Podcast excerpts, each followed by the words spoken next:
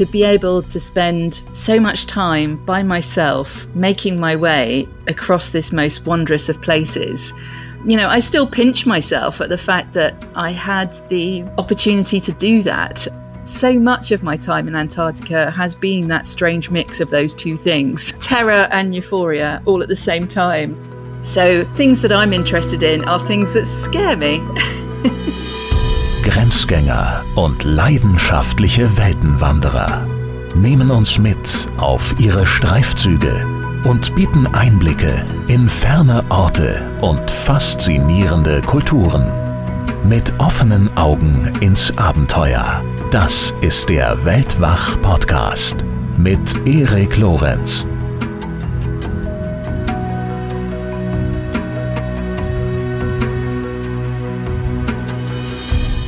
Ich denke an das erste Mal zurück, als ich einen richtigen Blick auf die Antarktis werfen konnte.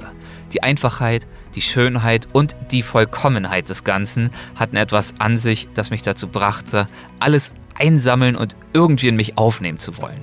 Das ist ein Zitat unseres Gastes dieser Folge, der Polarforscherin, Autorin, Rednerin und Expeditionsleiterin Felicity Aston. Und genau das hat sie auch getan. Sie hat die Antarktis und die Polarregion insgesamt in sich selbst aufgenommen. Sie verbrachte durchgehend zweieinhalb Jahre, einschließlich zweier aufeinanderfolgender Winter, in einer Forschungsstation auf der antarktischen Halbinsel. Und diese ersten Erfahrungen in der Antarktis führten dann zu zahlreichen Expeditionen an entlegene Orte in der ganzen Welt, vor allem aber wiederum in die Polarregion. Sie führte zum Beispiel internationale Teams zum Nord- und Südpol, sie arbeitete auf einem nuklear betriebenen Eisbrecher am Nordpol, leitete die erste britische Frauendurchquerung Grönlands, fuhr auf Skiern einen gefrorenen Fluss in Sibirien entlang, überquerte das Wintereis des Baikalsees, fuhr Rennen in der kanadischen Arktis, fuhr 35.000 Kilometer durch Eurasien zum kältesten bewohnten Ort der Welt und zwar,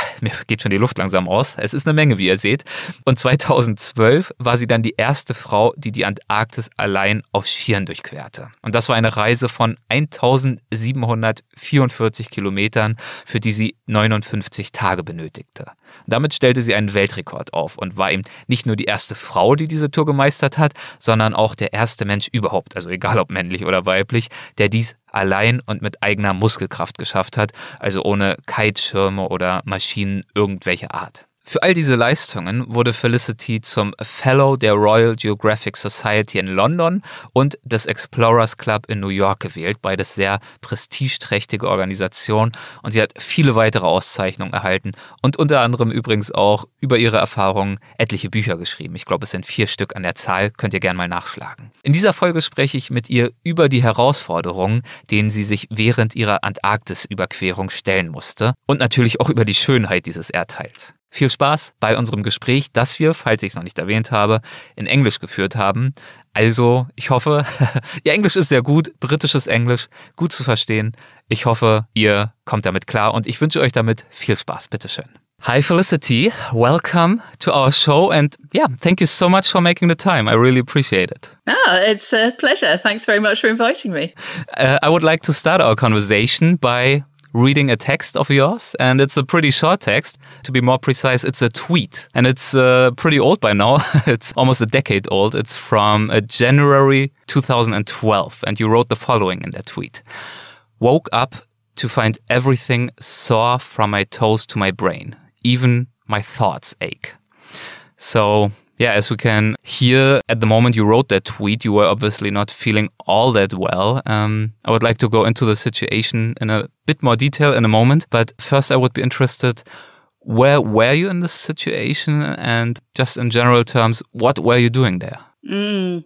Well, I, I remember it very well. I woke up in a small tent that wasn't wider than my outstretched arms and wasn't much longer than the length of my body lying down in my sleeping bag. And uh, I woke up and I could hear the noise of the wind outside. And even though I couldn't see it, I could picture exactly the landscape that was outside that tent. It was the vast plain of the central Antarctic plateau. Um, so I was coming towards the end of a expedition to ski across the landmass of Antarctica by myself. So by January, I had already been alone and on the move for about six weeks. And it was that aloneness that had a bigger impact on me than perhaps the kilometers that I covered by that point. Yeah, and I would like to talk about that uh, very aloneness because when you talk about that expedition, uh, that is one of the most impressive ways you talk about it. The way you describe what this extreme aloneness actually feels like and a kind of aloneness and solitude that I think very few of us ever experienced. But maybe first, let's give our listeners a little bit of context. Um, I'm, I'm sure it's a long story, but let's give it a try to just give us a glimpse. Why did you set your mind on crossing Antarctica? Why did you set yourself as such a challenge? Yeah. It's a bit like when people call uh, celebrities an overnight success. And, you know, that term is meaningless because probably they've spent mm-hmm. a decade or more, you know, slowly building up um, their expertise and their confidence until finally they get that breakthrough moment. And it's a bit the same with polar expeditions. You know, I, I didn't wake up one morning and go, I know I'm going to ski across Antarctica by myself. And um, by the time that I'd set out on that expedition, um, I'd had more than a decade of uh, taking part in and organizing and leading different polar expeditions to different cold places around the world. So it was a sort of gradual progression, and uh, and each of the expeditions that I put together were more challenging in some way to the last, at least in the way I saw it. And that wasn't necessarily in terms of the number of days or the number of kilometers. So, for example, you know, one of my first independent expeditions that I put together was a ski crossing of Greenland. And it was my mm-hmm. very first expedition that I was in the role of leader as well. Um, so that for me was really personally challenging because I was taking on a lot more responsibility. Did that uh, change? Uh, did that new role as a leader significantly change how you perceived being in a landscape like Greenland, this added responsibility? Or was it something that you got used to after one or two days? No, for sure. I mean, I think anyone who's ever suddenly taken responsibility for a project would agree with me that it changes your perspective on so many different levels. And uh, I mean, mm. I hmm. remember quite clearly the first day of that particular expedition.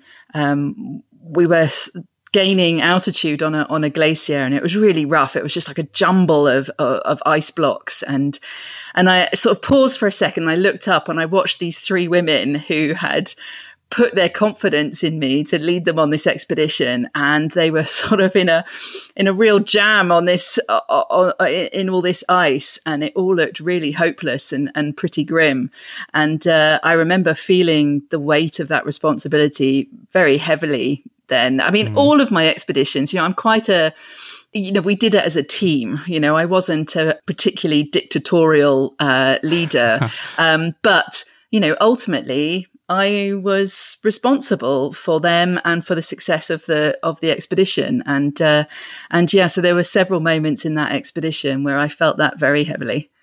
And there's not a lot of room for serious error, right? So that makes every big decision probably well, pretty, you know, yeah, actually, pretty heavy. You're totally wrong. For that expedition, yeah? we made every mistake. Okay. I mean, I look back on that now as a veteran of more than 20 years of putting together expeditions, and that that trip uh, leaves me breathless when I think back to some of the decisions that we made and how naive they were. I, I mean, we went out there with such little idea, and and the dangerous thing was that we had no idea how much we didn't know. Um, that was the dangerous thing. And we made every mistake. Mm-hmm. I mean, we okay. got our rations wrong. We were completely, we were skeletal by the time we got back. Um, we chose the wrong boots. So we had really terrible sort of cold injuries on our feet. Um, yeah, and and yeah, we we we were very lucky, I think, to um, to get away with doing that that expedition successfully. And yet it's one of the expeditions I'm most proud of because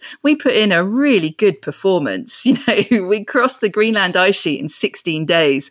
And then after a two day break, we turned round and crossed it back to our start point in 14 days. Wow. I mean, you know, even now there are not many teams out there that are doing that. So, but we had no idea how hard we were pushing ourselves um, because we had nobody with which to measure ourselves against. So, uh, you know, we, we learned a lot of lessons, but it's interesting that coming back from that expedition, rather than feeling defeated by all the mistakes we'd made, it was a real motivation for me. You know, I wanted to put those mistakes into action, those lessons that we'd learned. I wanted yeah. to use them so that that hadn't been a waste. And, uh, and so that's what I did. I started putting together other expeditions and, and going back to what I was saying before, you know, each one was more more challenging than last. So the next expedition after that, I put together a completely novice team. So people who'd done nothing like this before, you know, places like Ghana in West Africa and Jamaica in the Caribbean and Cyprus in the Mediterranean, places that you don't associate with uh, with polar exploration particularly. But you know, and then eventually we fast forward to the point where I started to get curious about what it would feel like to be in a polar environment without that motivation of having a team around you you know uh, particularly when you're in a leadership role you know largely you have little choice but to put the best version of yourself forward every day. Mm-hmm. because you know you can't sit in that tent in the morning you know sticking your head back into your sleeping bag going oh i'm not getting up today or i'm too tired or bursting into tears and saying it's all going wrong because people would lose confidence in you and your project would fall apart so you know you've got mm. no choice but to put best foot forward every day as best you can. And so I was curious, you know, okay, well, if I take that motivation away, you know, am I still as self disciplined? Am I still as determined and resilient? Or, you know, does something else happen? And so that was really the founding question that led me to go and try and cross Antarctica by myself. And I suppose what you just told us about uh, this expedition with all these mishaps and mistakes, I mean, this shows that in some sense you were successful, right? Because you said you always looked for the next expedition to be really challenging for you, meaning taking you out to use a buzzword, taking you out of your comfort zone and putting you in a situation where you don't really exactly know what to do and how big the challenge actually will be and which kind of challenge will be put to you exactly. So the fact that you made all these mistakes probably shows that that it was a real challenge and probably also explains why you girls were so happy afterwards that you actually made it because you did something that maybe you were not even really ready for yet. Well, exactly. I mean, I often say if the idea of your expedition to come isn't an idea that wakes you up in the middle of the night with sweat on your brow, then your ambition isn't high enough. You know, you're not pushing yourself far enough. And, but I say that with a caveat, you know, I mean, mm-hmm. whatever challenge means to you is great. You know, there are some people that you don't want to have that feeling, that stress, but you know, I'm part of that, I guess you could call them perverse minority of the population where, you know, I'm infinitely interested in, well, how far can I push this? And, uh, you know, I've got zero interest whatsoever in doing the same thing over and over again. If I'm setting out to make a journey and I know absolutely 100% that I'm going to make this journey with no mishaps whatsoever. Um, you know, I, I that's not an expedition to me. That's certainly not exploration or my understanding of exploration um, or adventure. So, uh, you know, things that I'm interested in are things that scare me. Which is interesting because I think that doesn't mean that you try to consciously provoke these mishaps, right? That's, I think, a fine line to walk when planning an expedition, which is that you want it to be challenging. You want to go into the unknown. But if you are a responsible person, which I know that you are, I know that you also plan a lot and you prepare a lot, even though maybe your little story didn't seem like this. But um, of course, it was also a summed up version. But I know that for your expeditions, not only weeks of physical training, but months and sometimes years preparation go into an expedition like that, right? So it's really a fine line to find this uh, sweet spot between being really challenged, but also still knowing what you do and be responsible towards others, but also towards yourself.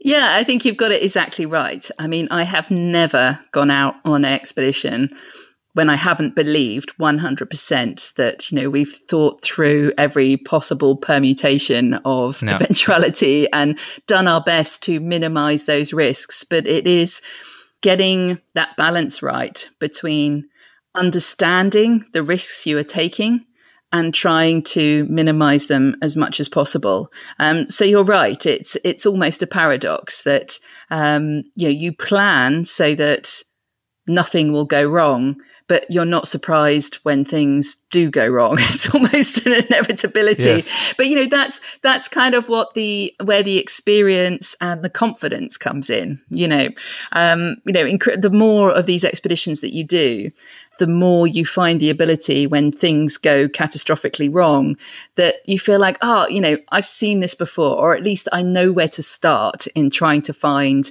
the solution, uh, rather than being instantly defeated by by those problems and obstacles. This reminds me a little bit of a conversation I had with mountaineer Reinhold Messner, who, of course, at least in a German speaking world, is one of the grandfathers of the archetype of adventurer.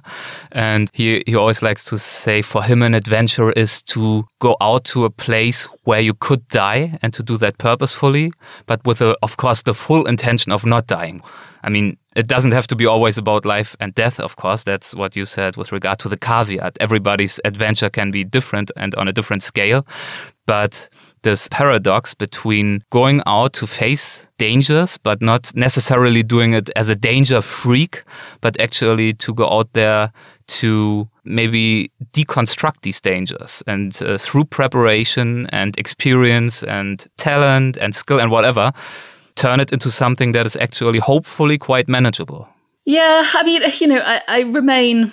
I mean, Reinhold Messner, he, he's a he's a hero to everybody, but um, you know, I remain quite sanguine. I guess maybe even skeptical in the face of the old traditional, mm-hmm. quite mm-hmm. um, bullish language of adventure. You know, why do you climb that mountain? Because it's there, and I could die on this mountain, and I want to die on this mountain. I couldn't die anywhere else. You know, yeah. I, I, find all that. I wonder if in that, I had a wonderful conversation with a very young mountain climber who had faced death on Everest. He'd he'd wandered off the route, uh, got really stuck, and found himself sat somewhere Mm-hmm. And he spent a night on Everest believing that, you know, his, his time was up. He was going to sit there and die. And it was so fascinating to hear him talk through the phases of anger and regret and sadness and frustration and all those emotions that he went through while sat on that mountain. And, uh, you know, and it just really, I, I guess, stuck with me because I thought none of us know how we're going to feel in that moment, you know, if it if it came to it. And um, you know, so all this kind of bullish language before, I think, um, rings a bit hollow uh, with me. And yeah. you know, I, I, experienced this a bit myself. There was um, a, a, a very well respected explore, polar explorer who died during an expedition uh, a handful of years ago, and um, I think, you know, he was so well experienced. He was so well regarded. He knew what he was doing absolutely.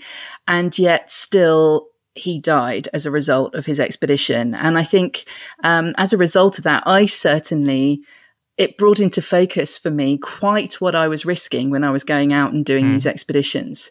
And in fact, just in this past year, another polar veteran, very highly thought of, lost his life in Greenland. And uh, and it, again, it's another moment you sort of feel the whole kind of polar community take a sort of collective pause because it reminds you that it doesn't matter how much experience you've got, it doesn't matter how famous you are. You know, these places still have the potential to take your life. And, um, you know, as you were saying before, you know, we all go out there with supreme confidence that we've done our planning, we've done our training. We, you know, we, we're not going out there intending to die. And yet, you know, there are constant reminders that that is exactly what can happen. And I think, um, you know, at different times in your life, you're willing to risk that more. You know, when mm. you when you don't have dependents, for example, um, you know what you decide to do uh, largely affects only you. But then later in your life, maybe when you have people that are dependent on you, and you're only too aware what your death, um, what impact that would have on those people that are dependent on you, you feel about it differently. So, yeah, I'm certainly not prescribing to this kind of uh, uh, heroic attitude of years gone by. You know, yeah. I'm not a thrill seeker. I'm not an adrenaline junkie. I'm a spreadsheet person. I'm a what if person. I'm a let's do the risk assessment person, which is all very boring, uh, but to me, very essential. Yeah, um, a spreadsheet person is a good way to to put it because that's a big part of of an expedition like that, right? Really just getting down the nitty gritty to be ready for this uh, challenge that you choose for each and every expedition. And if we come back to the Trans-Antarctic uh, crossing, we were talking about the different challenges that you chose for your different expeditions. And you already hinted at that one important aspect for that project was to find out how you will deal with this uh, solitude in terms of discipline, for example, and routine and all all these things that uh, are so important on a project like that. Was that really the main focus, like the one challenge that you were excited by to find out more about? Because being alone in Antarctica, I would suppose, can pose all kinds of different challenges. It can be a physical challenge. It can be, of, of course, if you get tired and you get stuck or you break a leg, there's nobody else who can help you. So there is this this aspect maybe of increased danger. I don't know. But of course, there's also the question of the strength of your own mind and how you are able to deal with this vastness that surrounds you and with the knowledge that nobody else is there to, to talk to or to confide in. Like, what was the appeal, the main appeal and main goal for you with regard to that project?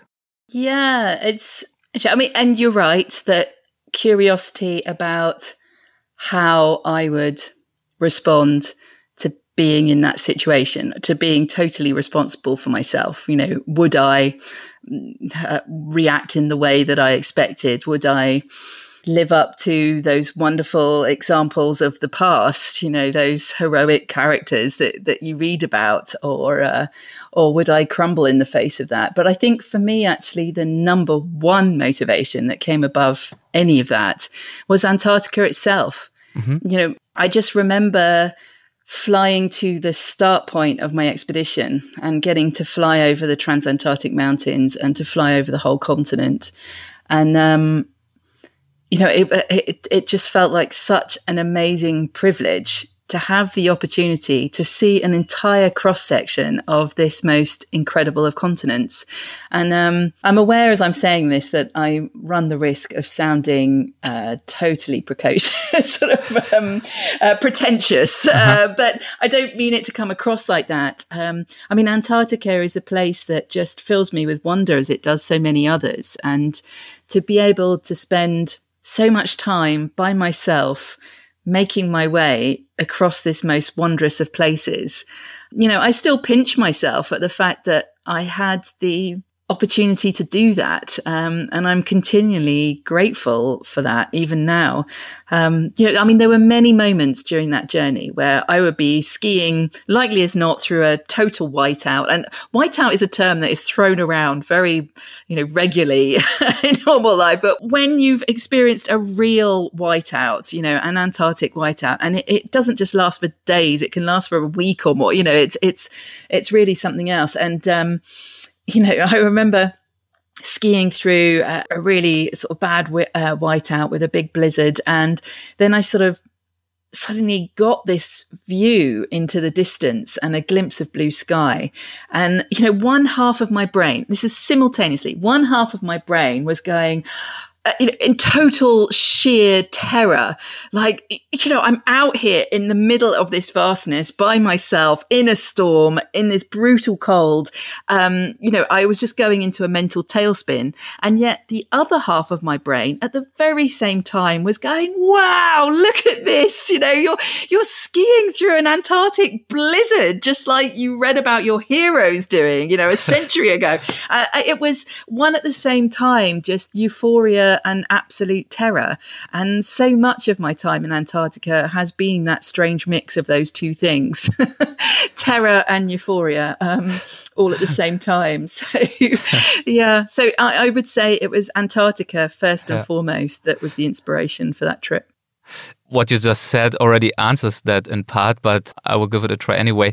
You said Antarctica is such a wonderful place that makes you wonder that is just fascinating and breathtaking. It's so vast and empty and amazing. And I've heard many people say that. Can you explain what it is about Antarctica that creates this impact? Because for somebody who hasn't been there, you might say, well, I see it's a lot of ice and snow, but actually there's nothing there. But if you talk to people who have been there, I've never heard anyone come back and say, well, yeah, it, uh, it was kind of nice. It was, was good.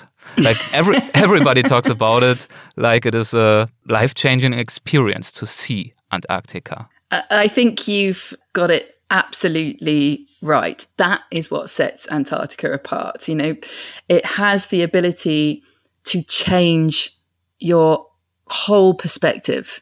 So yeah, you can see glaciers falling into the sea in Alaska or you know lots of places uh, around the world. But it is something about the vastness and the ancient nature and the emptiness of humankind that you find in Antarctica. You know the the footprint of humans, the visible footprint of humans in Antarctica is still fairly light. You know, there's a scattering of research stations and historic buildings around the coast a handful in the center of the continent but you know this this is a continent that's twice the size of Australia and yet there's never been a native population. There is no one that can call themselves an Antarctican. There is no human culture there. There's no permanent infrastructure. And so when you find yourself, particularly, I think, in the central part of Antarctica, when you're getting that kind of straight, flat white horizon uh, that's 360 degrees all around you, and you know that you can walk it for a thousand kilometers in any direction, and the view will be exactly the same, just mm. that flat white horizon. You get a sense of scale and a sense of perspective that very few other places on the planet can give you. And, you know, a lot of people, that means that they look inwards, you know, they look inside their own soul. Uh, some people interpret that as a spiritual experience. They find that they get in touch with divinity. For others, uh, like me, it just puts human beings, you know, our, our, our species into this perspective against the forces of nature that you're seeing all around you never mind everything that lies beyond that. You know, just compared to the forces of nature on our own planet, we're so tiny and puny and insignificant. And then you think about the universe beyond, and it's, you know, mind numbing almost trying to take all that in. And yet simultaneously, you're thinking that despite all that, despite how tiny and puny and insignificant we are, you know, here we are, not only surviving and thriving in Antarctica, a place that we were not designed to ever survive in, but we're understanding that environment. You know, we're finding ways to unpick the secrets of that extreme environment and, you know, creating technology that will enable us to understand it and hopefully in the future to to protect it and and all those sorts of things. So yeah, you come away from Antarctica with a whole new array of thoughts that perhaps you hadn't had before. And you'll find yourself reflecting on that uh, long after you've left the, left the coast of the, of the continent and flown home.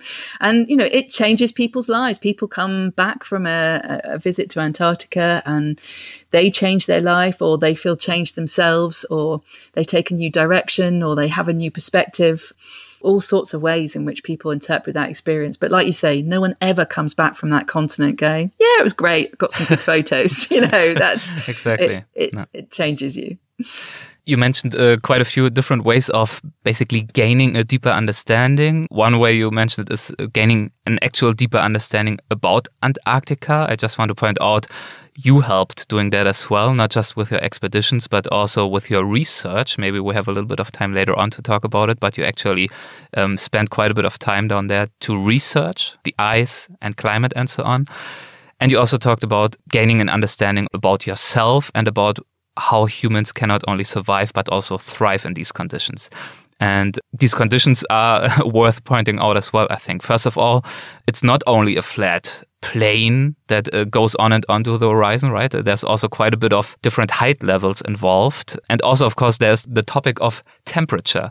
So, um, would you briefly go into that and explain a little bit about these conditions that you faced on your trip? Yeah, I mean, you're right. A lot of people visualize Antarctica as being this sort of flat pancake at the bottom of the planet, but it's actually more of a, a dome in cross section. So around the coast, you're more or less at sea level.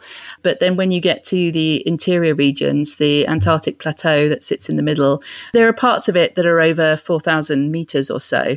So, I mean, to put that into perspective, in world mountaineering terms, that's not much. That's less than half the height of Everest, for example, but it's still enough that you feel the effects of that altitude it's very thin air and it's very cold temperatures when you're already in a very cold place. But the temperatures uh, you know, they, they, there's a lot of variation. So in summer and increasingly, as we see the impact of, of, climate change and global warming, you know, you can experience temperatures that are above zero.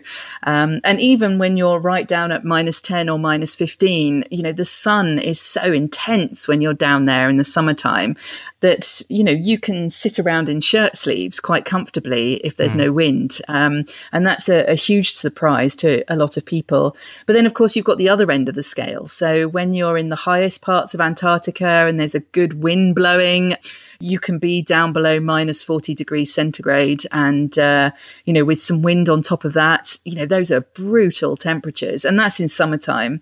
And then, of course, in winter, you can, it, it can more than double below zero. So you can get down to minus 90 or so. And, you know, temperatures like that that you can't even conceive of. You know, we have no idea what those sorts of temperatures would feel like, but, uh, but they happen regularly in, uh, in the wintertime it's hard for me to imagine really um, i mean i've been to um, skiing and winter sports all my life but i also recently moved to la because i like good weather and the sunshine so how did you deal with this cold did you get used to it after a few days or weeks i mean also inserting here of course you have already potentially gotten used to it because you know how to deal with it based just on your extended experience in the cold.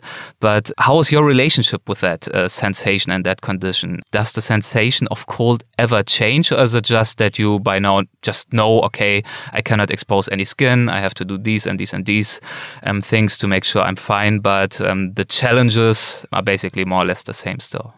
Yeah, it, it's fine. I mean, the coldest temperature that I know specifically I've ever experienced was minus 59 degrees centigrade. And that I wasn't actually in Antarctica, that was in, in northeast Siberia. Mm-hmm. And uh, the trouble with being in Antarctica is that, you know, I'm there on a ski expedition. I don't carry a thermometer with me. So I've got no idea what the temperature is most of the time. But I do have a good idea of the step change when you get down below sort of minus 40 degrees centigrade, which is exactly the same as minus 40 degrees Fahrenheit. That's where the two temperature scales meet. And, um, you know, it just different things start to happen when you get down below that temperature it feels different. Um, it's a whole new league of seriousness when you get down there.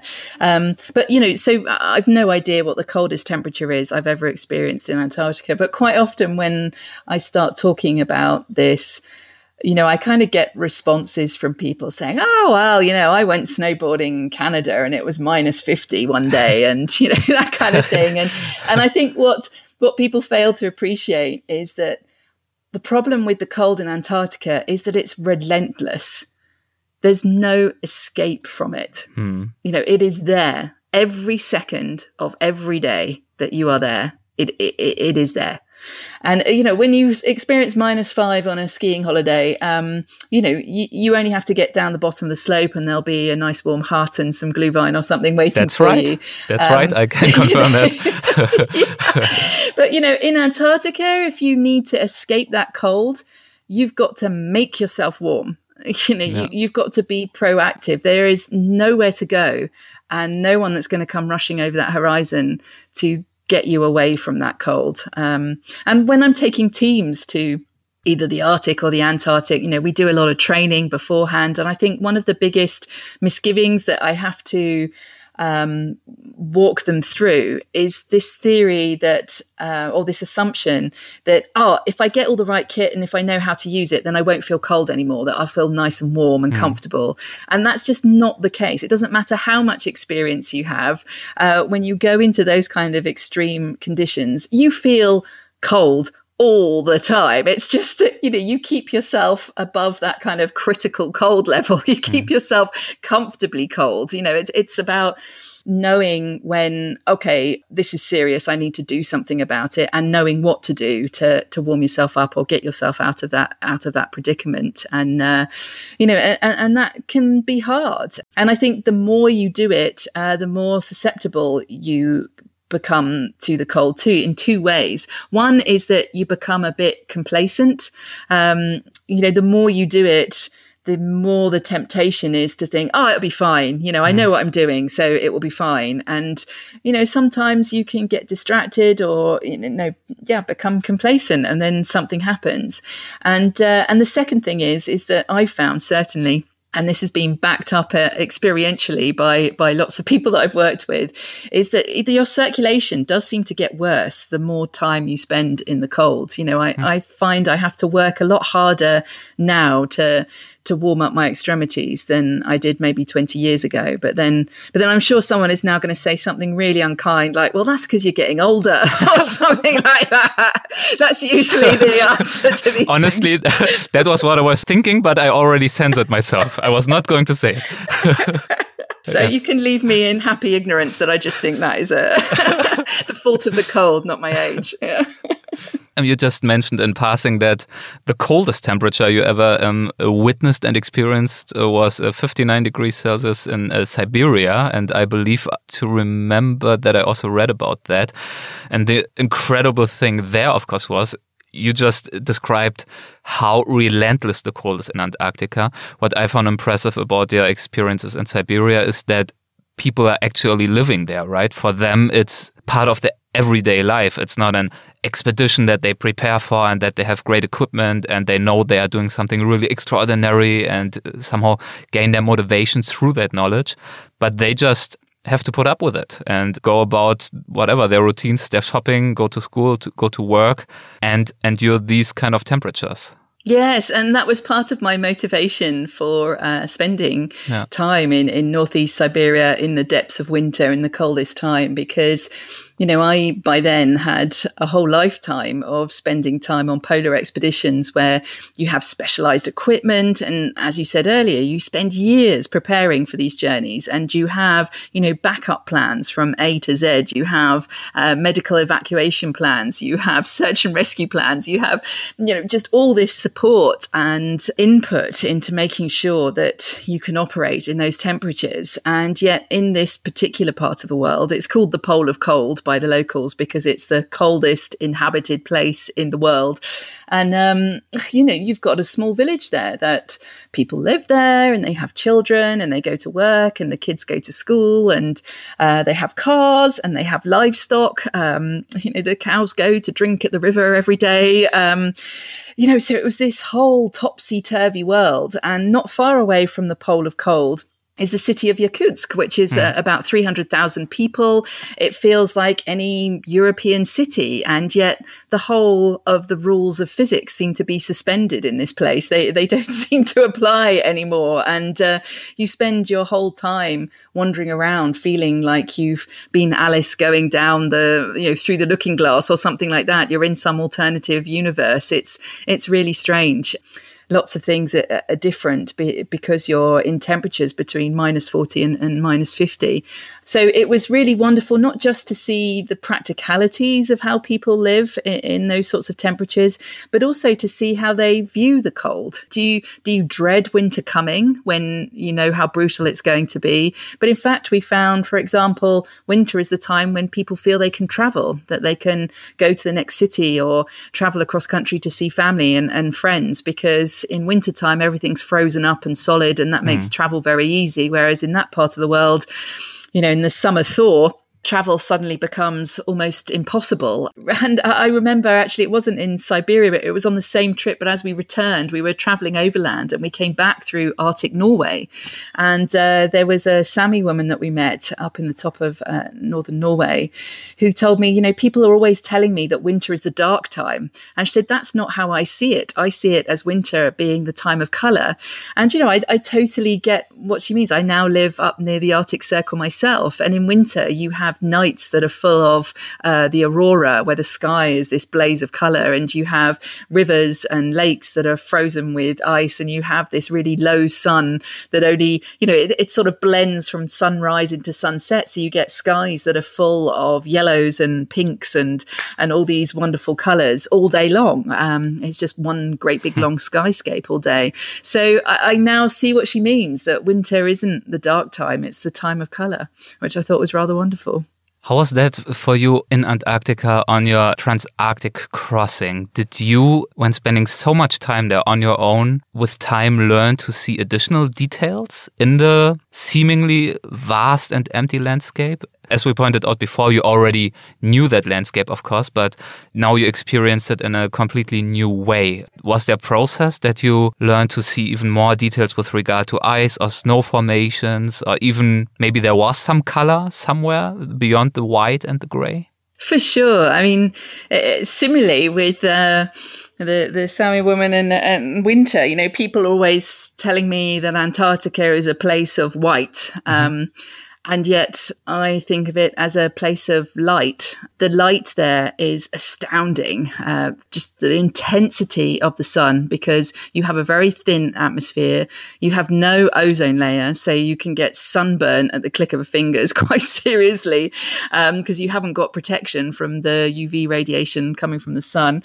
But the light is reflected through all of that snow, all of that ice. So everywhere you look, it's full of sparkle and rainbow. And then you get these wonderful optical effects in the sky. So things called halos, which is mm-hmm. like a circular rainbow uh, around the sun.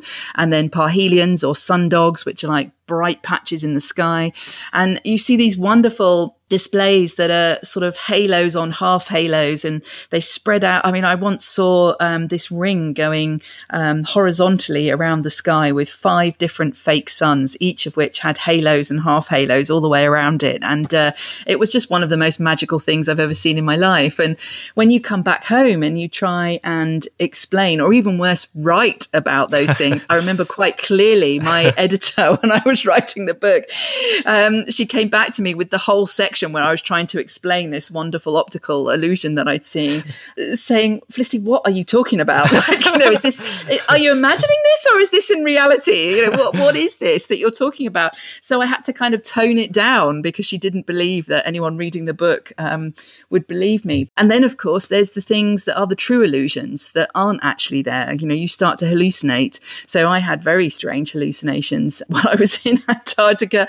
And the, the funny thing is, is that you you don't just hallucinate with your visual sense, you hallucinate with all your senses. So you can hallucinate seeing things, mm-hmm. but you can also hallucinate sounds, mm-hmm. you can hallucinate smells, you can hallucinate tastes. So, you know, seeing visual hallucinations was was bizarre and you know, you have to get used to it. But I think perhaps more annoying is when all day long you can smell freshly baked bread or something, you know, and then that's of course the only thing you can think about is how much you are craving some freshly baked bread mm. with melted butter on top. And you can imagine when you're on an expedition that can be really maddening to be able able to smell and taste those things that you can't have.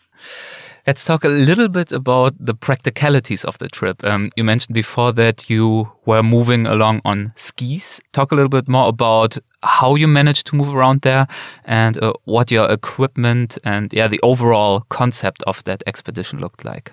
Yeah, so um, obviously, when you go out on a trip, you want to have the best equipment that mm -hmm. you possibly can. But you know, best is very individual you know what's best for me may not be best for someone else. So it, it's a tricky thing because you seek opinions from all sorts of experts and veterans and people you trust and then you read books about what other people have done and it can drive you uh, uh, round and round in circles. And so eventually you just have to go with your gut. And for me it was a combination of wanting to be as lightweight as i possibly could uh, while also having the best that i possibly could.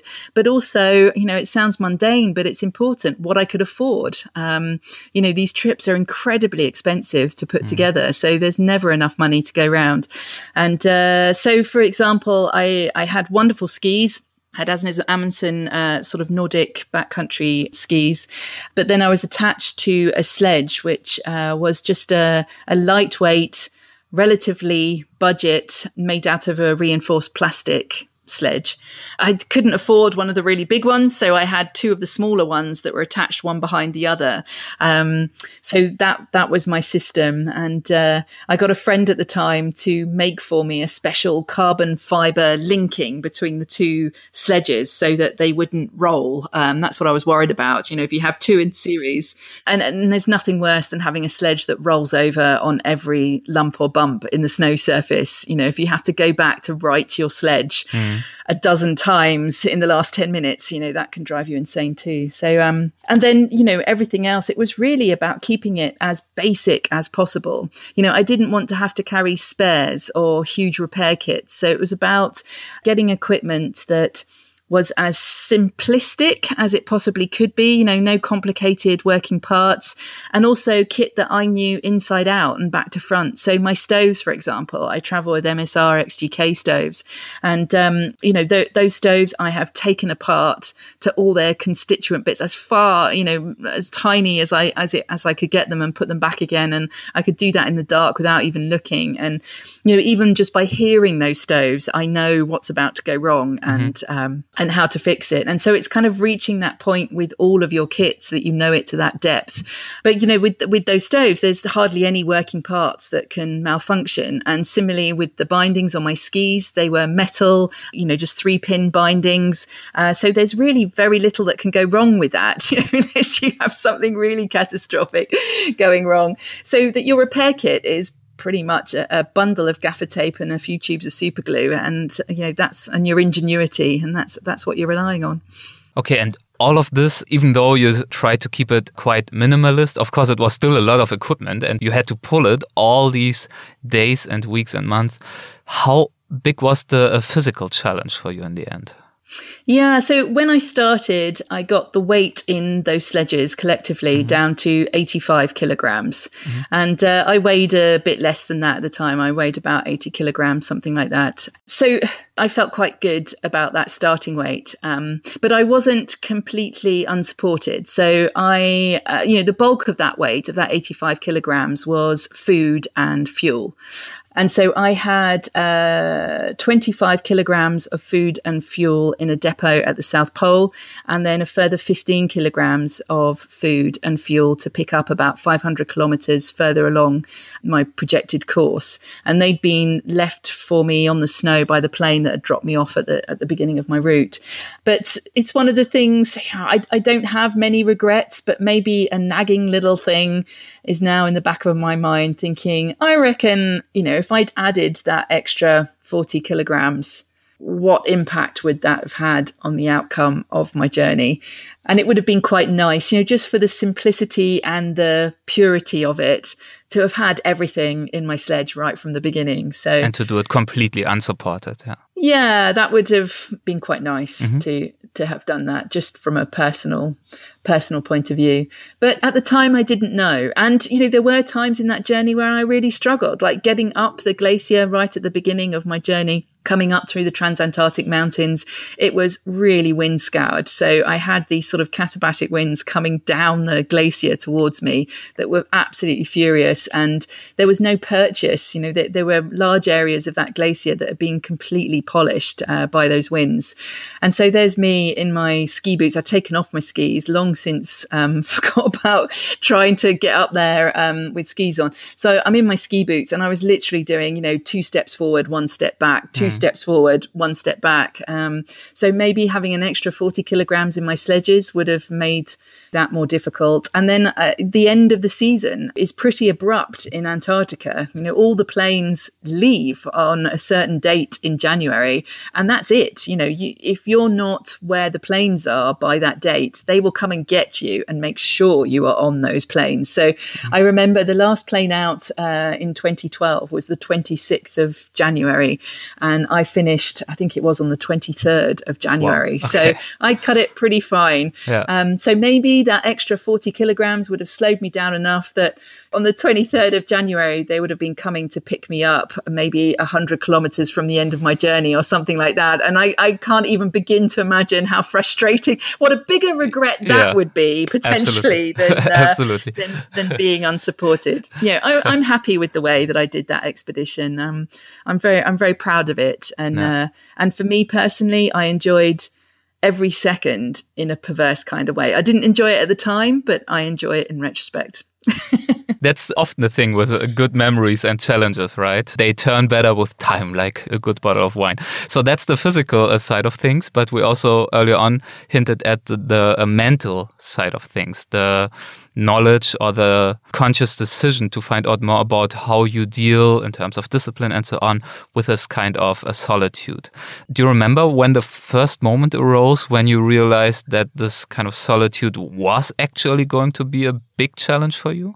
Yeah, the first seconds of the expedition and okay. i often get asked you know what what was the hardest part and Yeah. it, it was that those first few seconds I, I remember very clearly standing on the ross ice shelf at the very beginning of my journey watching the plane that had just sort of dropped me out the back uh, i mean you know they keep one engine going so they you get out one side the other engine's still going the pilots help you out with your sledges shake your hands and, and then they're out of there because they want to they want to get back closer to base as quick as possible. And I just remember watching that plane disappear and then contemplating the view around me. And that sense of isolation just rushed in and it was crushing. It was like I was hit by a truck. Um, And, you know, I, I didn't go there without the expectation that I would feel alone. You know, I, I deliberately sought out advice from people who had been solo before, from um, sports psychologists that specialize in aspects of aloneness. Um, they taught me tools and techniques to use. You know, I, my mind was full of all these things that I'd prepared. And yet, in that first second of realization, I realized just how ill prepared I was. You know, it wasn't anything like I thought it was going to be. And, uh, and I found that I had to start from scratch in terms of finding a coping mechanism. And you had to do that fast, right? I mean, you didn't have uh, days and weeks to find a coping mechanism. I mean, to a certain extent, you did because you were alone for days and weeks, but you also had to pull yourself together more or less immediately as well. I think more, it was a gradual, I mean, it never stayed the same from day to day. You know, that was something that I had to learn as well was that, you know, you think you've come up with a coping strategy that works. And then you find that a week later that doesn't work for you anymore. you know, things have changed, things have moved on, and um, and so it was very much, you know, letting go of that expectation that I would find the silver bullet that would make it all okay.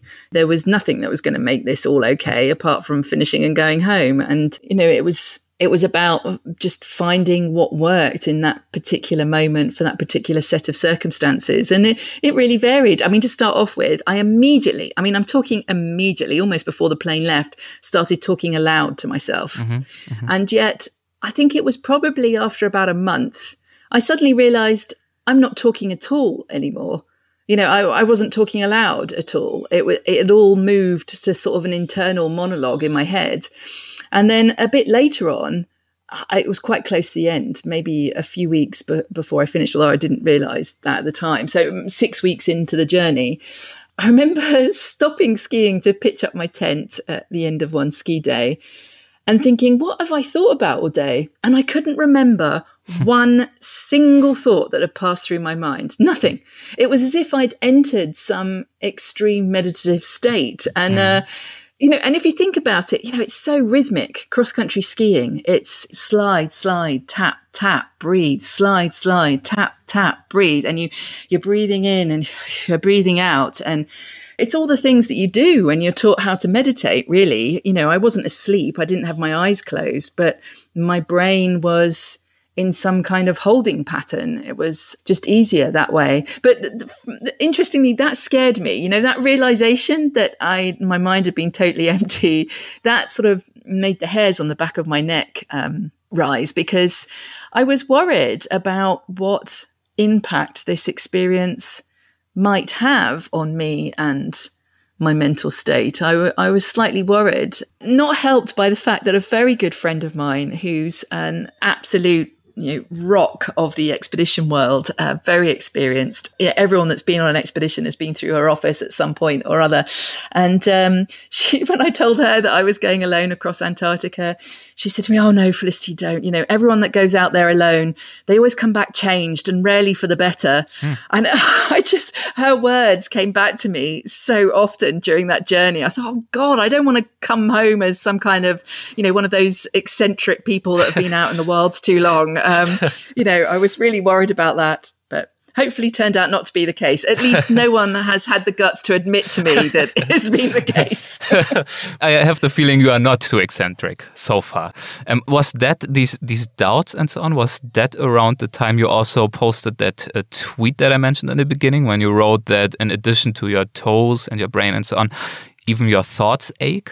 Or was that a different kind of phase of the expedition? No, I mean that that was certainly written right in the midst of all of that because you get to a a point where monotony and boredom and an empty mind feel like this abyss hmm. that is just on the periphery of your vision that you're always in danger of falling into this abyss and you know you're not sure what the impact of of that would be what the consequences of that would be. So you're trying to stay out of this abyss the whole time. You know you're trying to keep your mind busy. You're trying to keep your mind on track. You're you're trying to do all the things that you've been taught to do before you've gone there. And you know the effort of, of all of that is enormous. Um, it's like you're always trying to second guess your own brain. And uh, and i found that enormously scary as well as hard work. I mean for example when you're on a team expedition, like I mentioned before, you know, largely you don't have a choice but to uh, be self disciplined, to do the right thing, to do what you're supposed to do, to play your part, to do your role, uh, because there's people immediately there to observe what you're doing and to, you know, give you an elbow in the ribs if, if you're not doing it. But when you're on your own, there's this constant devil on your shoulder that's saying, you know, you could set up your tent now and get some extra sleep. Who's going to know? You can tell everyone it was bad weather today and just have a day off. Who would know? You can eat all that chocolate that you've got rationed. Um, you know, who's going to know? Eat all your rations now. Why not? You know, a hundred mm. million things, like every second of every moment, this devil on your shoulder is saying all these different things that, that you can do. Why not? Um, same with expressing emotion. You know, I found that Whereas normally, like most people in society, if I'm feeling an emotion, I'll wait for an appropriate time and an appropriate way in which to express that emotion. But when there's no one around to observe you, suddenly you know, if you're happy, you're euphoric. If you're upset about something, you're bawling your eyes out into your goggles. If you're angry, you're throwing your ski poles in the snow and yelling at the sky in frustration. And, and you find that you switch between those emotions at the click of your fingers. And suddenly you feel like you are losing your mind. You know, you're losing control. And it's, it's really scary. It's really a frightening place to find yourself. Um, so I certainly returned home with a renewed appreciation of what it means to have good mental health and uh, and how we should not put that at risk perhaps as much as we do. You like to open your speeches uh, with a question to the audience, which is when was the last time you were really alone? Do you have the feeling that this kind of solitude you experienced in Antarctica can be experienced at all in our normal lives and civilization and everyday life? What uh, feedback are you getting on that question? Mm, I mean, since uh, it's been a decade now since I completed that expedition. And as you can imagine, I've spent a lot of that time discussing mm-hmm. isolation and what it means to be alone in various mm-hmm. aspects. And I've had so much interesting feedback. And what's come across is that, you know, being alone can mean you know, people can feel absolutely isolated when they're surrounded by others. Um, I remember a musician, a soloist, who talked to me about the moments waiting in the wings before she went on stage to give her performance and how she was overwhelmed by the feeling that nobody could help her You know, no, nobody could come to her rescue. It was all on her. She was absolutely responsible for that. And then someone who was suffering from awful depression, talking about standing by their front door and forcing themselves to walk through that front door at the beginning of a day and how alone they felt with the weight of, of that challenge. And then people that have been in positions of seniority, you know, management positions, um, as they say, it's lonely at the top, but, you know, talking about having to make really crucial decisions that will tangibly impact on the lives of so many. And in the moment of having to make that decision, that it doesn't matter who you're surrounded by, you feel incredibly lonely in that moment. And and then of course over the last two years, we've all felt to an extent what it means to be severed from those human connections. And I think it's made us all realize that us human beings we're born to be social animals. It's in our DNA that we're surrounded by a tribe. And when suddenly you're not in that society, that community, that tribe anymore, that really starts us um, fraying at the edges. And it is a very different scenario. Do you feel like in these past two years, COVID and so on, was it at all helpful to you that you experienced real physical loneliness like that to now be able to deal with? I don't know if you were lonely probably you had your family around you but of course the social life of all of us have been impacted and changed. Was that something that you could uh, draw on in these uh, two years or is that too far too much interpretation no, for sure. I mean, you know, in a very practical way, and then in a, in a more sort of emotional way, it, it, helped on on various levels. I mean, on the practical level, um, you know, I mean, it sounds very boring, but the importance of routine that was so clear to me from the beginning of the first lockdown that uh, that I was affected by. It was that you have to keep a routine. You have to get up every day and put on clothes and put on some makeup and you know have some kind, you know, eat breakfast at breakfast time and dinner at dinner time, um, because I'd hmm. Uh, on my expeditions that, you know, if you let that routine slip very quickly, you lose track of time and that then affects your emotions and your ability to continue. So, routine was very important um, right from the beginning. I also knew that checking in with myself and keeping a record of that was very important. It's something that I now do as a matter of course. I just give myself like a score out of 10 every day on how I'm feeling. And the mm. reason I do that is because the brain is very fickle and it always tends towards the worst. So if you're feeling a bit down or, you know, you're feeling like everything's going wrong, the tendency is to think, oh, this has been going on forever. You know, I've been feeling down for weeks and weeks and weeks. But if you've actually made a note of how you're feeling, you'll look back and you'll think, oh, only four days ago, I gave myself, you know, an eight out of 10 for optimism or something, you know. And so you'll see that actually it wasn't that long ago that things were kind of going all right. And, and so I found that that was quite important as well. I mean, it's not a daily record I make anymore because things take over. But, you know, just having some kind of record of how you're doing and taking the time just to check in with yourself on a regular basis and, uh, and get some perspective, you know, because when you're so involved in the day to day disasters and catastrophes that, you know, modern life is full of, it can make you feel really down and lose perspective on the fact of how far we have gone. Yeah. Um, you know, if you just look over the last two years, yes, it was awful and tragic and devastating, but then, you know, there was so much wonder and brilliance and fantastic inventiveness that came out of all of that. And that's exactly what I see ex- on expeditions. You know, it reinforces my faith in the human spirit because occasionally you'll see someone that it will reveal something not very nice in them. But most of the time, what's revealed on expedition when people are really at their most raw, when they're feeling vulnerable and scared and cold and tired and far from home and all of those things, what you see is human beings being brilliant. I mean, being kind and compassionate and inventive and strokes of leadership brilliance and selflessness. And, and it just reminds you that, you know, we are incredible creatures that are capable capable of amazing things. So I, I think we need to remember that in times of adversity more than ever. Maybe you are just uh, very good at picking your team members. ah, but sometimes I don't get to pick them. I've worked okay. as a, you know, as a jobbing guide as well, where you okay. don't get to pick your team members. And yeah, there's been one or two uh, exceptions to the rule, but in the most part, you know, mm-hmm. people mm -hmm. have been pretty amazing. Mm.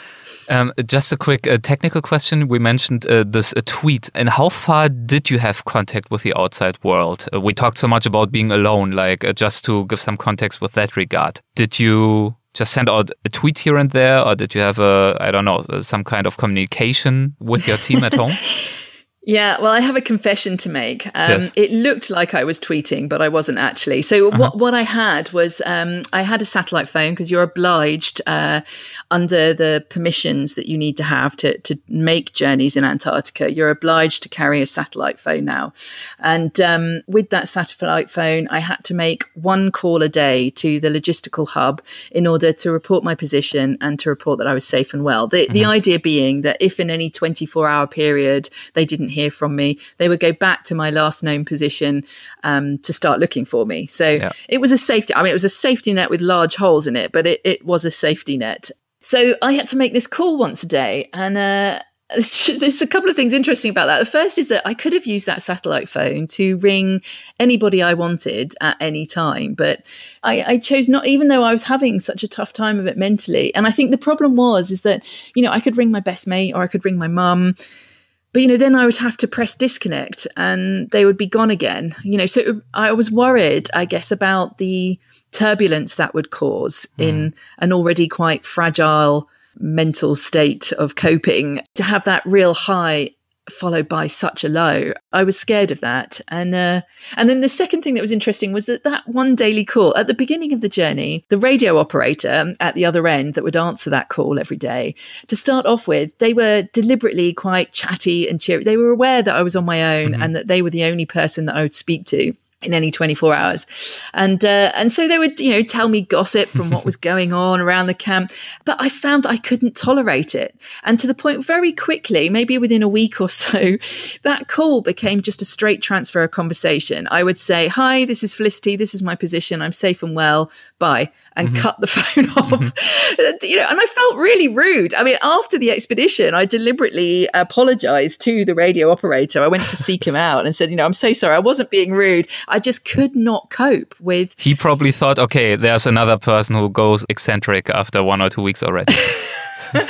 Maybe I, I, get the impression they've probably seen it all before. Yeah. People go, you know, one way or the other, one extreme or another. But I mm-hmm. found that I just couldn't. And, you know, and I've seen that through COVID as well, that I think, you know, during lockdown, a lot of people became quite brittle, even when you're talking to them over Zoom or something like that, and didn't perhaps realize how inaccessible they were making themselves and how sort of shut down uh, they had become. So it's, it can be really difficult when you're in the middle of that isolation to allow other people in, even if they're trying to reach you with the best intentions. You know, it can be difficult to let them in. I certainly found that. I was of the type that built a kind of bubble around myself and didn't want anything to disturb that very fragile bubble. When did you realize that you would soon have made it? Uh, I know exactly when that was. That was on day 56 of my journey. So uh-huh. I've been skiing for 56 days. And uh, it was a, a bit of a whiteout, but not too bad. And up ahead, I just saw these sort of grey blobs. And by then, I, I was used to seeing sort of grey blobs appearing and disappearing and doing all sorts of things. So I didn't pay much attention at first. But uh, it was the next morning when I got out of my tent and I noticed that those grey blobs were still on the horizon. And then I realised what they were. They were the Ellsworth Mountains, which mark the coast of the Ronne Ice Shelf where I'd planned to finish my journey. And, um, you know, it's no exaggeration that before that point, I really hadn't allowed myself myself to dwell on the thought of finishing or mm-hmm. succeeding or anything like that. You know, that was thinking too far ahead. But uh, the moment I saw those mountains, they were still a good 100 kilometers or more away. The visibility in Antarctica is really quite astounding. But once I saw those mountains, that's when I allowed myself to dare to dream that I would finish the journey. But of course, I was still worried about running out of time. Remember, I was really hard up against that deadline when that plane was going. So, yeah. um, but I did make it in the end, and that was pretty wonderful. And you said in an interview it was the ultimate anti climax at the end. Why did you think like that? Yeah, because I sort of finished. So I looked down at my GPS. Yeah. And it told me that I was now on ice over water. So I was on the Ronne ice shelf. I wasn't on the landmass anymore. That meant I'd finished my journey. But I think I must have continued for, uh, I don't know, another four, five, six, seven, eight nautical miles. Um, uh, well, maybe not that much, maybe 10 kilometers maximum before I stopped. Because it just felt to uh, you know I, I, couldn't quite compute that i had finished you know for all of that time for two months it had all been about keeping moving forward keeping onwards keeping progressing. And now i didn't have to do that anymore. And uh, i sort of sat down on my sledge and I remember I pulled out my camera and took one of the only videos that I took on the entire journey. Incredible now, 10 years later, to yeah. think that I didn't make any videos on my journey, but I didn't. Um, so I pulled out my camera and I made this video. And I, I often play it at the end of my talks because I think it just says in more ways than I can describe about the physical and mental exhaustion of that moment. You know, you can just tell by the way I'm talking that I can't quite mentally grasp the fact that I've done it and that I'm on my way home.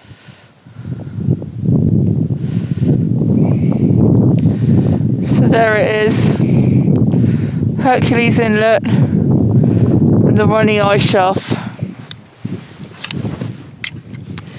The opposite side of Antarctica to the Ross Ice Shelf where I started. I got here about 20 minutes ago I've just been sitting here ever since.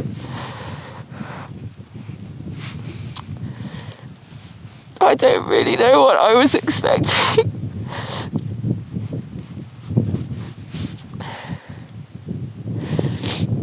don't really know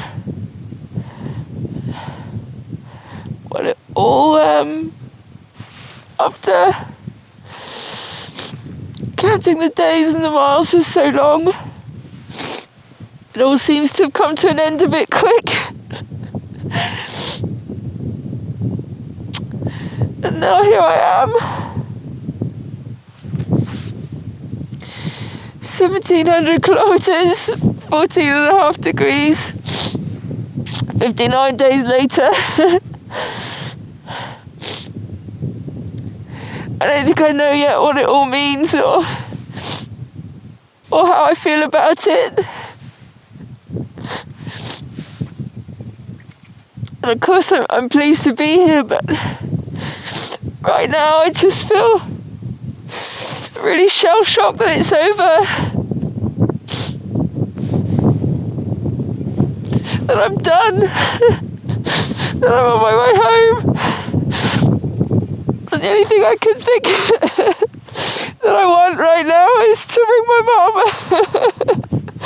and to let her know that I'm here no, I'm okay. Because I don't have to go anywhere now. The plane comes to me. I can't believe it. I can't believe that I've skied across Antarctica. It's just too ridiculous. It's just far too silly.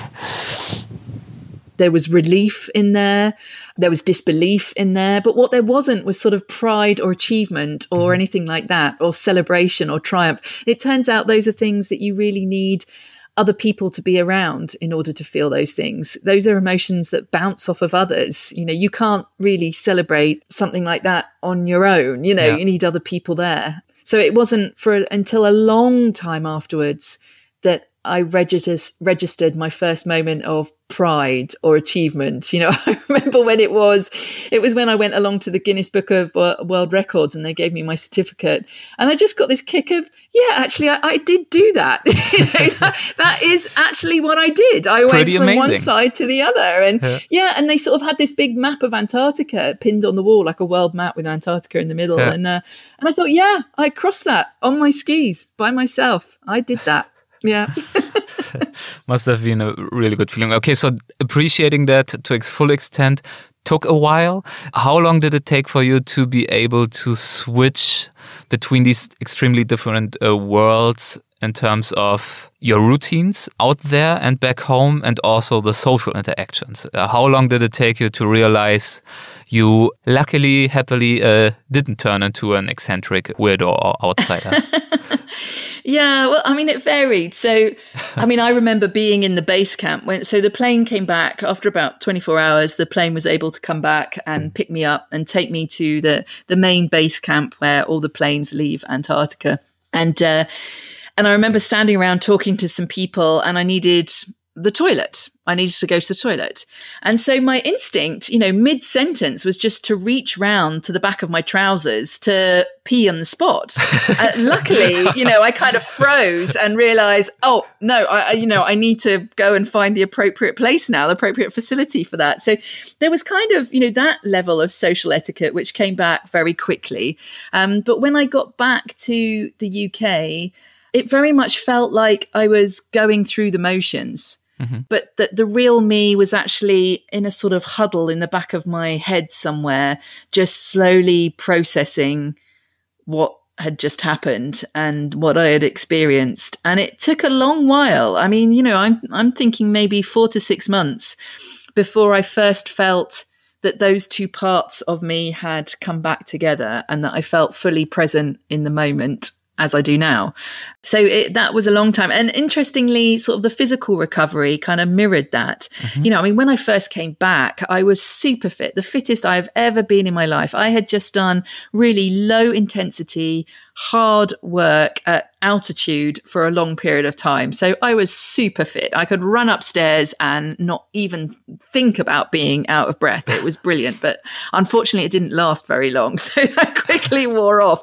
But it gave me the effect of sort of overtraining. You know, mm-hmm. if you've ever done too much in the gym and, and pushed it too far. And so yes, you're super fit, but you're kind of um, super fragile as well. You feel like the slightest bump will cause you an injury. You feel brittle almost. And I very much felt like that. So it took a long time, perhaps longer, maybe as much as a year before I felt sort of physically recovered from that. When you think back to all of that today, a decade later, is it possible for you to pinpoint which aspects of this journey uh, stayed with you the most? Is it the confidence that you can manage being alone? Is it knowing that you are a very disciplined person? Is it something else?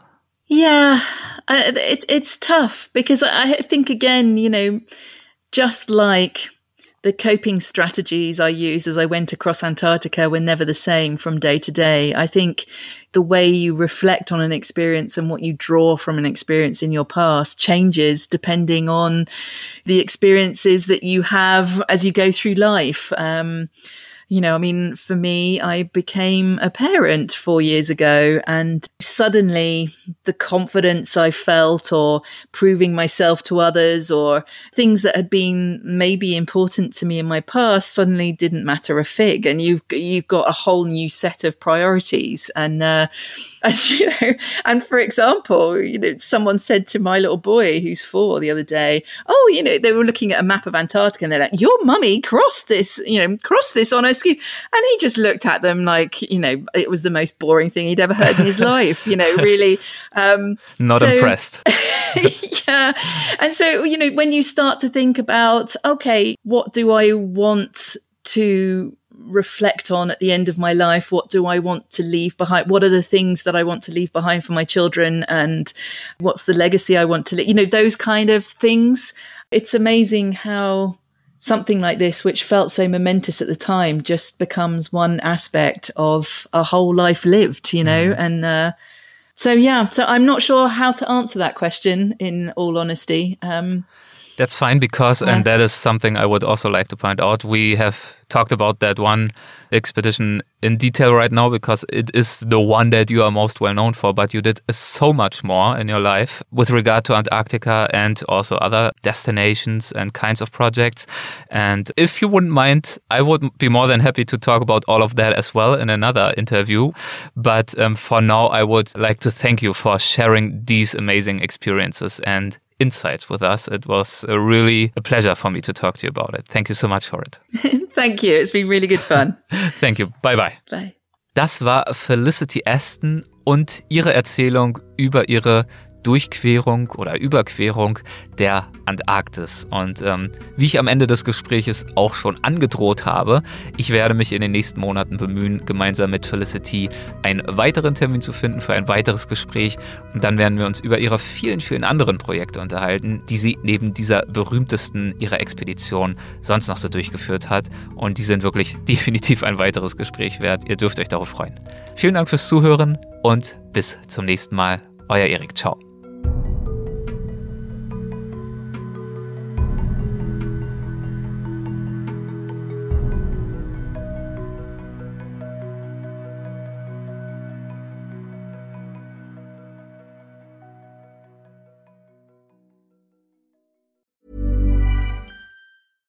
Ever catch yourself eating the same flavorless dinner three days in a row?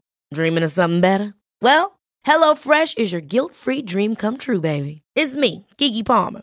Let's wake up those taste buds with hot, juicy pecan crusted chicken or garlic butter shrimp scampi. Mm. Hello Fresh. Stop dreaming of all the delicious possibilities and dig in at HelloFresh.com. Let's get this dinner party started. Even when we're on a budget, we still deserve nice things.